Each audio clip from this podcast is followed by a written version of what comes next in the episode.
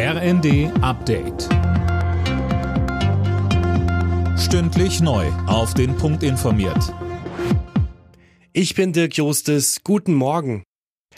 Auf Schloss Elmau in Bayern geht heute der dreitägige G7-Gipfel zu Ende. Dabei soll es um die multilaterale und digitale Ordnung gehen. Sönke Röhling, das klingt ziemlich abstrakt. Ja, einfacher ausgedrückt soll es dabei um die Frage gehen, wie die G7 am besten dazu beitragen können, die Zusammenarbeit der Staaten voranzubringen. Außerdem soll ein sicheres digitales Umfeld für Menschen und Unternehmen geschaffen werden.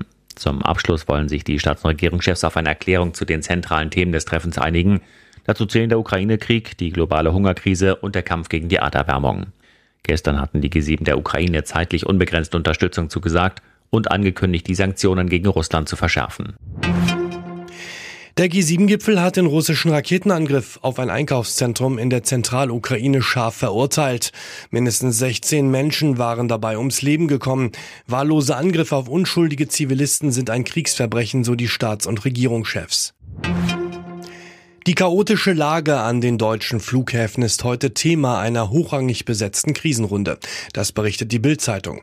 Wer soll an dem Gespräch denn teilnehmen, Gisa Weber? Dem Bericht zufolge wollen sich Vertreter der zehn größten deutschen Flughäfen, der Bundespolizei sowie anderer Behörden und Dienstleister online zusammenschalten.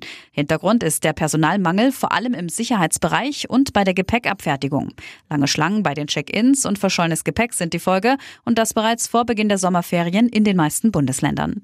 Im Gespräch ist unter anderem das Nachtflugverbot zu lockern, um die Startzeiten zu entzerren.